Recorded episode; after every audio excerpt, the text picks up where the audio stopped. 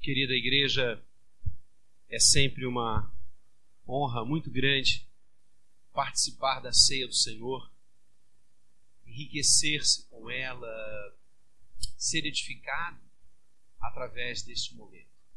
Antes de nós lermos a palavra e meditarmos no que o Senhor tem para nós nesta noite, queremos agradecer a Deus por cada um que está aqui, louvar ao Senhor orar por sua vida, dizer que você está na casa do Senhor, casa de oração, como o Senhor Jesus nos ensinou para todos os povos. Você é muito bem-vindo. Nossa igreja tem recebido um número crescente de visitantes e nós fazemos questão absoluta de declarar que todos são bem-vindos. Você aqui não é um visitante, você está na sua casa, porque está na casa do Pai. Entre estes que nos visitam, quero com muita alegria destacar nesta noite o casal do coração da minha família, Adriana, Tiago, sejam bem-vindos em nome de Jesus. É muito bom ter vocês aqui. Saibam do amor da nossa casa e agora do amor da igreja por vocês. Estejam bem entre nós e assim também todos os outros que nos dão alegria de estarem aqui adorando e bendizendo ao Senhor nesta noite. Abra as Escrituras Sagradas no Evangelho de Mateus. Evangelho de Mateus, capítulo 26. Eu vou ministrar aqui da ceia, se nós pudermos é, desligar, eu fico grato. Ah, Obrigado, querido. Obrigado, querido diácono. Isso é coisa do pastor, né? O pastor fica inventando, né? O povo prepara tudo bonito, aí eu vou e peço para desligar. Oh, benção, obrigado. É porque estava aquecendo os cabelos. Mateus 26, você pode abrir aí. É o texto que o evangelista narra da instituição da ceia é um dos textos eucarísticos que temos no Novo Testamento. Temos vários textos eucarísticos, vários textos que remetem, falam, explicam e nos ensinam este momento ímpar da nossa fé, que é a celebração da ceia do Senhor. E Mateus conta-nos como o Senhor Jesus instituiu este sacramento. Então eu quero ler com você, vamos ler responsivamente do verso 26 até o verso 30, e nós vamos conversar sobre algumas ambiências da ceia, que o texto fala, registra e nos ensina.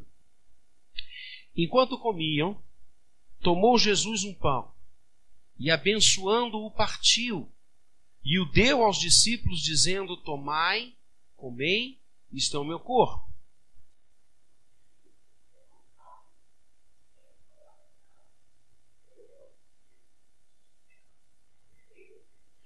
Porque isto é o meu sangue, o sangue da nova aliança, derramado em favor de muitos para a remissão de pecados.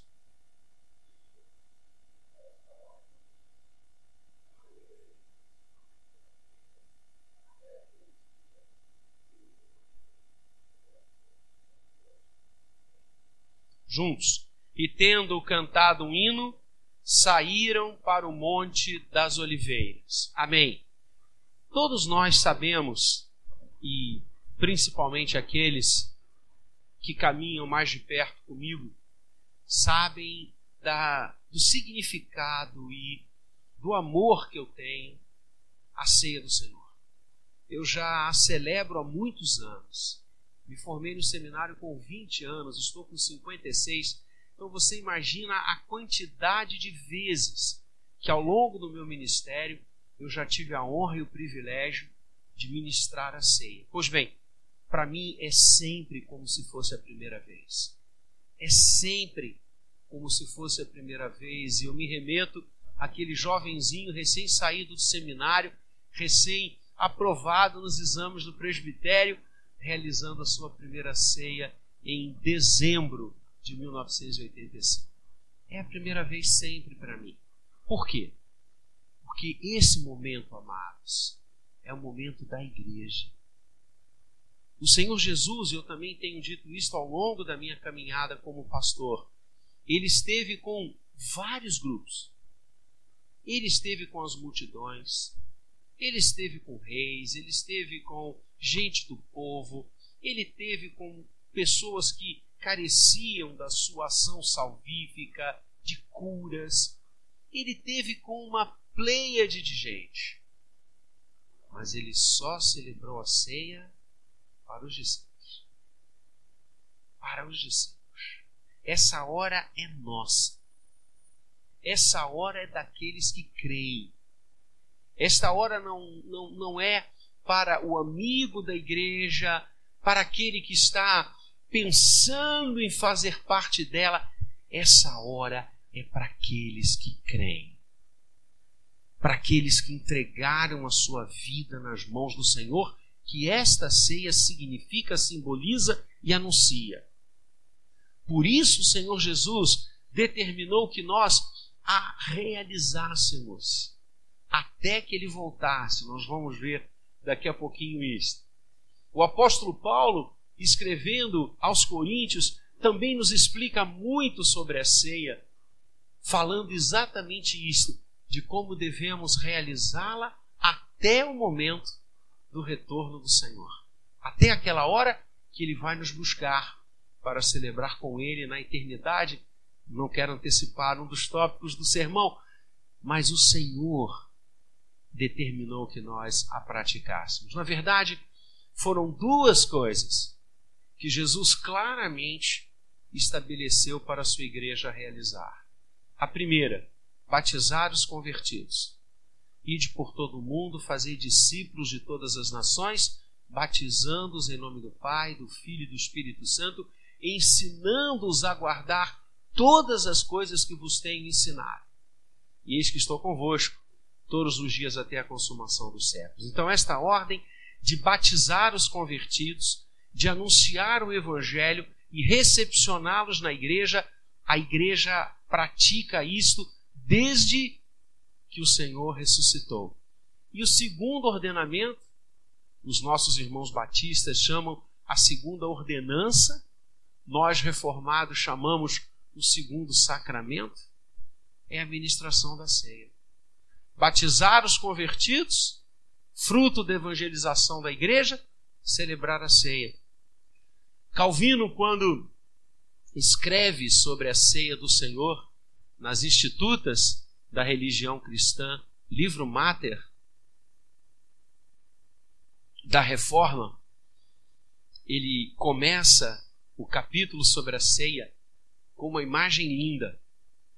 Ele diz: assim como um pai de família provê a sua casa, provê o sustento dos integrantes da sua casa, assim o Pai Celeste provê o nosso alimento na ceia do Senhor, porque verdadeiramente Cristo está presente. Nós somos reformados. Nós amamos esse momento. Cremos, como os reformadores nos ensinaram, que a ceia do Senhor é meio de graça, através do qual a sua participação em amor, em consciência, nas mãos do Espírito Santo, edificam a igreja. Fazem com que a igreja do Senhor, os meios de graça, que a igreja do Senhor se fortaleça. E entre estes meios, os reformadores listaram com muita propriedade a celebração da ceia. Por isso, nossa igreja celebra a ceia do Senhor dominicalmente. Dominicalmente. Seja no culto da manhã, seja no culto da noite, nós estamos ao redor da mesa, porque cremos que devemos fazer isto até que o nosso Senhor volte. E o que que esta ceia nos ensina? Tanta coisa tanta coisa. São tantos ensinamentos que a ceia do Senhor proclama que nós poderíamos ficar um bom tempo e seria um tempo maravilhoso a refletir sobre as mensagens da Santa Ceia. O texto que lemos fala da sua instituição. E algumas coisas aqui que eu quero destacar com você nesta noite antes de tomarmos do cálice e comermos do pão. Veja e acompanhe comigo nas Escrituras. Enquanto comiam, Jesus estava celebrando com os seus discípulos a Páscoa. Eles estavam comendo os pães da Páscoa, os pães sem fermento, ingerindo as ervas que falavam do tempo da escravidão e da libertação que Deus operara no meio do seu povo. E nos lembremos que todo o contexto pascal apontava para o sangue do Cordeiro, que fora espargido nos umbrais das portas do povo do Senhor, e naquela noite fatídica, quando o anjo da morte voou sobre o Egito, levando o primogênito de todas as casas, com exceção daquelas casas onde o sangue estava na porta. E a palavra do Êxodo é: o sangue vos será por sinal. Olha aí, o cordeiro, cada família naquela noite última da escravidão egípcia deveria comer um cordeiro. E o Senhor chega a dizer que se as famílias fossem pequenas, que elas se agrupassem, duas, três, para consumir o cordeiro, o cordeiro pascal. Que Paulo vai dizer, e com absoluta convicção, e é a nossa, que Cristo é o cordeiro pascal, que eram símbolos que remetiam ao que iria acontecer, que indicavam o que iria acontecer séculos depois na cruz do Calvário, com essa fala que o Senhor Jesus dá à Santa Ceia. Era Páscoa. Ele estava com os discípulos à mesa, celebrando. A Páscoa era festa de celebração. A Páscoa era uma das três festas que arregimentavam todo Israel. A Páscoa, Pentecostes, eram festas, os tabernáculos que todos subiam para Jerusalém. Eles vinham, é, saíam das suas cidades, saíam dos seus vilarejos e vinham andando até Jerusalém, famílias inteiras, e vinham cantando.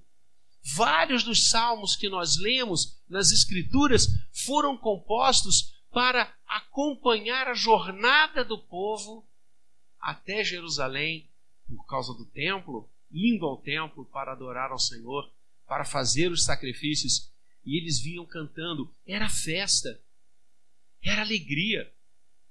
E nós já vamos ver que esta alegria agora é completa. Se já o era naquela fase, naquele momento, imagina com o verdadeiro Cordeiro, como João Batista fala de Jesus, Cordeiro de Deus, que tira o pecado do mundo, Cordeiro Pascal. Enquanto comiam, enquanto celebravam, Jesus tomou o pão. E fez o quê? O que, que diz aí o texto? Antes. Isso. Antes de partir, o Senhor abençoou. Primeira coisa que eu quero destacar, e a primeira coisa que eu penso, há tantos anos, quando participo e celebro a ceia do Senhor, e que este é um momento de bênção. O Senhor abençoou o pão. É momento de bênção. Estar ao redor dessa mesa é viver esta bênção. E o que é a bênção de Deus? Isso é uma reflexão linda para nós pensarmos hoje numa época em que se anuncia e se atrela sempre de forma inexorável as bênçãos de Deus com coisas. Ser abençoado aos olhos de muitas denominações que estão por aí, e esse tem sido o ensino delas, é ter coisas, é progredir financeiramente, é alcançar novas residências, alcançar novos carros, alcançar patrimônios, Isso é que é a bênção. Será que é isso mesmo? Será que a bênção de Deus pode ser entendida, anunciada e proclamada com algo tão pequeno como coisas materiais? Que vêm e vão, que, como o próprio Jesus disse, se estraga, traça, corrói, o, o ladrão leva. Será que a bênção de Deus repousa em coisas? Não! A bênção de Deus repousa numa pessoa, Cristo Jesus. Ele abençoa o pão e o que, que ele disse que o pão era? Sua carne. Ele é a bênção. E eu quero levar você nessa noite a pensar, querido, que viver a bênção de Deus, que é o que você mergulha nela ao participar da ceia, não significa coisas, significa o próprio Deus. Esta ceia nos abençoa, esta mesa nos abençoa, participar nesses, desses elementos nos abençoa, porque ela remete ao próprio Deus. É Ele o autor da bênção, Ele é a própria bênção. É no dizer do Salmo, tão lindamente já falado deste púlpito. O Senhor é meu pastor e eu não preciso de mais nada. Davi estava certíssimo. Nada me faltará. Não preciso de coisa alguma para preencher a minha vida, meu coração, minha esperança, minha jornada, meus projetos, porque eu tenho o Senhor. E isso é a bênção.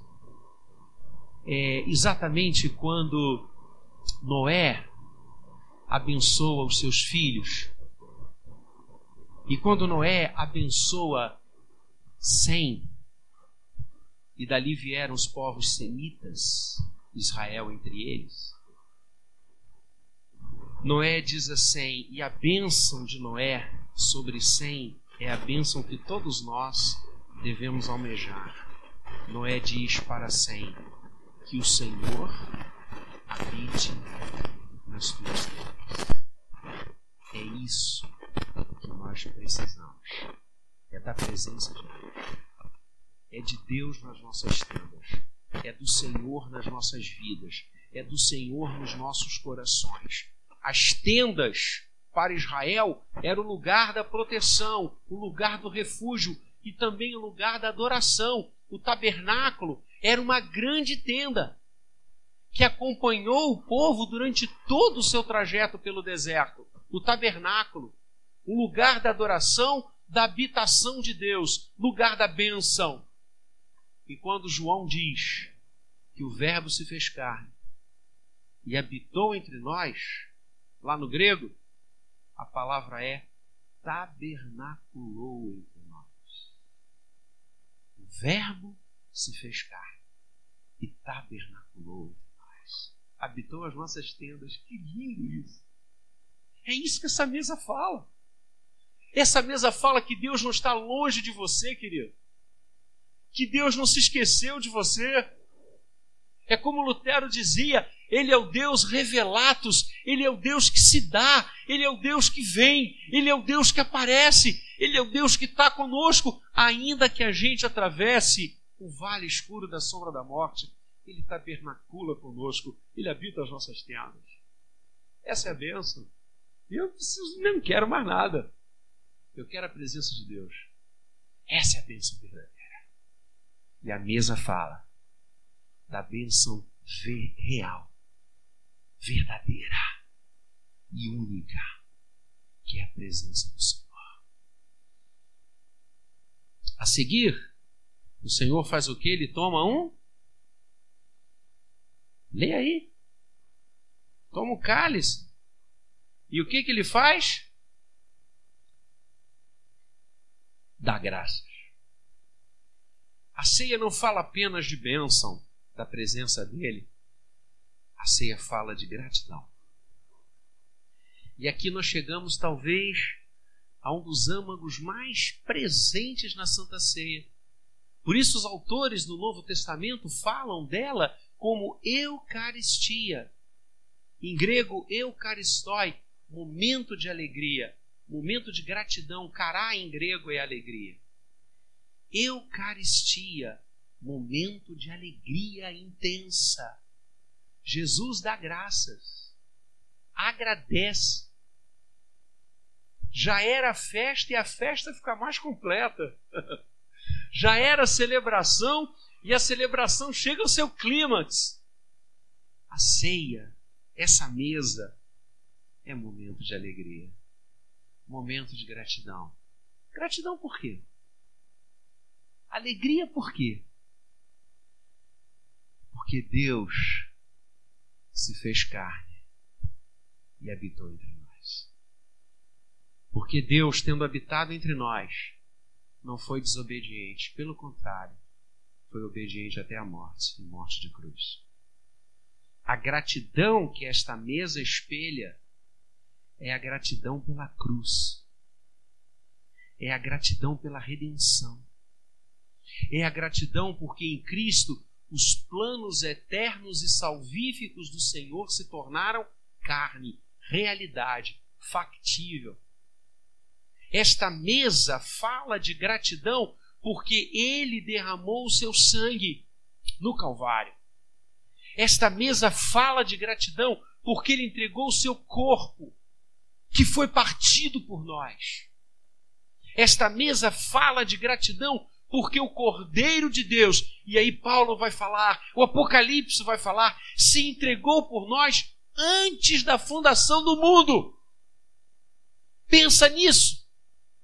Antes do Senhor criar o mundo, antes dele disse, antes dele falar, haja, criar todas as coisas. Deus já havia se entregue por nós em Cristo como Cordeiro eterno. Por isso essa mesa fala de gratidão. Porque fomos salvos nele antes da fundação do mundo. Antes de pecarmos, antes de sermos criados, antes de Deus, fazer qualquer coisa, Deus estabeleceu o modo de voltarmos para Ele. Que coisa linda. E esse modo é Cristo. Porque Deus em Cristo estava reconciliando consigo mesmo todas as coisas. E não há outro nome pelo qual importa que sejamos salvos, a não ser o nome de Jesus. Creia em Jesus e serás salvo, tu e tua. Queridos, esta mesa fala de gratidão porque Deus providenciou a forma de voltarmos para Ele, de não sermos mais estranhos, de não precisarmos mais nos alimentar com a comida dos porcos. Esta mesa é encharcada de gratidão e ela é de fato eucaristói, ela é momento de alegria irradiante porque temos um Salvador. Porque temos alguém que morreu por nós, que vicariamente ficou no nosso lugar quando olhamos para a cruz, e esta mesa fala da cruz, a carne que é partida, o sangue que é derramado, esta mesa fala do Calvário, quando olhamos para o Calvário, nos ajoelhamos e dizemos ao Senhor: graças te damos, porque ninguém poderia abrir o livro a não ser o leão da tribo de Judá, a raiz de Davi, aquele que venceu e com o seu sangue comprou os que procedem de todas as raças, tribos, povos e nações. Ah, esta mesa de gratidão, e gratidão eterna. Mas o Senhor continua. Ele diz que daquela hora, verso 29 em diante, não beberia mais do fruto da videira, não comeria mais o pão que simbolizava a sua carne, até um dia. Um dia que eles, discípulos que estavam naquele primeiro momento, não sabiam quando seria, como nós também não sabemos, mas haverá o dia em que ele, olha o que ele diz, em que hei de beber novo convosco no reino de meu Pai. Esta ceia é momento de bênção, Deus está ali, Ele nos abençoa, Ele está presente, Ele é a bênção. Esta ceia está encharcada de gratidão, mas esta ceia também está encharcada de esperança. Lembremos-nos que era hora de partida. O Senhor estava se despedindo. Ele deixou claro em muitos momentos antes da ceia e até mesmo depois dela que o seu momento havia chegado, que a cruz iria acontecer, que ele não deixaria os discípulos órfãos. E se você quiser ter uma noção mais concreta desta fala bendita de Jesus, depois vá a João. João 13, ele ultima com o lava-pés e a celebração da ceia. João 14, 15 e 16 são discursos que Jesus ministrou aos discípulos nesse momento de despedida, até a celebração da ceia, ou da celebração da ceia, até a sua prisão. E João 17 é a, uma das mais lindas orações que o Senhor fez, a chamada oração sacerdotal, quando ele ora por aqueles que estão ali e por todos aqueles que creriam nele. Eu e você fomos objetos da oração do Senhor Jesus em João 17. Então, João 18 vem a sua prisão. Então, você depois lê a beleza da fala da despedida de Cristo nos capítulos 14, 15 e 16 de João. Era hora de despedida. Era hora, como os discípulos disseram, Senhor, mas não sabemos para onde vais, qual é o caminho. Jesus diz: Eu sou o caminho, a verdade e a vida. Então, nesse momento de despedida e de sofrimento, sim, porque carne que é partida, que é entregue no madeiro, sangue que é derramado. A ceia fala da morte do Senhor, que, por mais redentiva e bendita que tenha sido, sido, perdão, ela dói nos nossos corações. Ela dói por nós sabermos que o nosso Senhor passou por tudo aquilo. Era necessário para nos remir. Mas ele viveu tudo aquilo. Mas vejam que lindo. E aí só a ceia pode fazê-lo na força do Espírito Santo. Jesus diz: Eu participarei de muitas coisas agora. Mas olhem para frente. Porque haverá um dia novo. Haverá um momento novo em que eu vou celebrar esta ceia novamente com vocês. Só que não aqui, mas no reino do meu Pai. Oscar Kuhlman, falando sobre a ceia, ele diz algo lindo. Ele e tantos, que a ceia é um anúncio escatológico. Escatologia é a doutrina do fim, do final das coisas. A ceia anuncia o futuro da igreja. A ceia julga todo o sofrimento, redime toda lágrima. A ceia não esgota-se na cruz, ela anuncia o túmulo vazio. Porque é a partir da ressurreição que a vitória sobre a morte é concretizada. Por isso a ceia não é memorial, entendam. A ceia, ela não se prende ao passado e nós não estamos celebrando um ato que ocorreu lá no Getsemane, porque a ceia é infinitamente mais do que isso. Ela fala da cruz, mas ao mesmo tempo ela lança o túmulo vazio diante de nós para dizer: olha, ele ressuscitou. Ele vai celebrar essa ceia com a gente de novo. Você tem futuro. Você tem amanhã. Não, não entra no desespero daqueles que não conseguem imaginar que amanhã será um dia maravilhoso, porque vai ser, porque as misericórdias do Senhor se renovam a cada amanhecer. É isso que essa ceia é uma, um hino de esperança, um canto de vitória. Quando eu tomo o pão, quando eu tomo do cálice, amados, eu glorifico a Deus pelo meu futuro com Ele pela eternidade que eu vou passar com Ele. É Ele que me prometeu. Não depende de mim. Se dependesse, eu teria, não teria nem dúvidas, eu teria certeza que eu não estaria lá. Mas é Ele quem me diz: Eu vou celebrar essa ceia com você, Vladimir. lá no reino do meu Pai. Oh, glória! Ela fala de esperança. E por isso, diante da bênção do Senhor, diante da redenção que ela proclama, gratidão intensa, de nos apontar para o futuro radiante que teremos na glória. Só uma coisa a fazer, tendo cantado um hino. A ceia também fala de adoração.